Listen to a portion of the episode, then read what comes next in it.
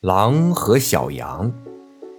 天气非常的热，小羊想在小溪里喝得饱饱的，可是麻烦也随之而来。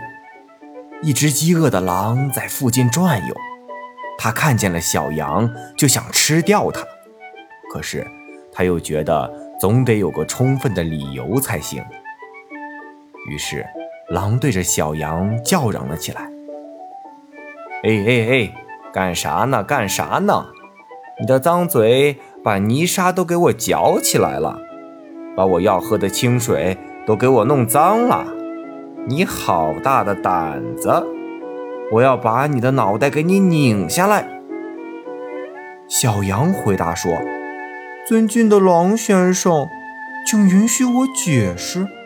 我在离您一百米远的地方喝水。”实在是不会弄脏您喝的水的，您千万不要生气。你的意思是说我在冤枉你？你真是大胆！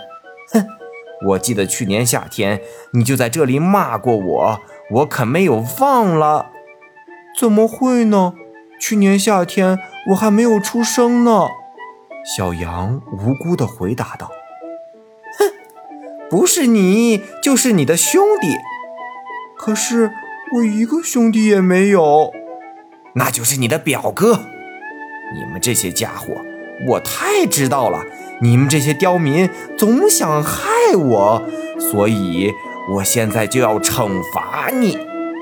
可是我又没什么错。小羊吓得都快哭了。闭嘴！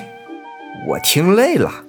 我也没时间讨论你的过错，我想吃你，这就是你的过错。说完，狼就叼起了小羊，钻进了黑暗的森林里。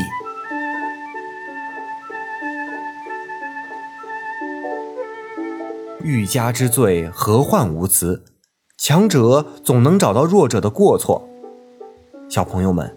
在学校里，有的时候我们会遇到别人的欺负，虽然我们很善良，但是我们也要当一只长着犄角的小羊，一定要勇敢的反抗。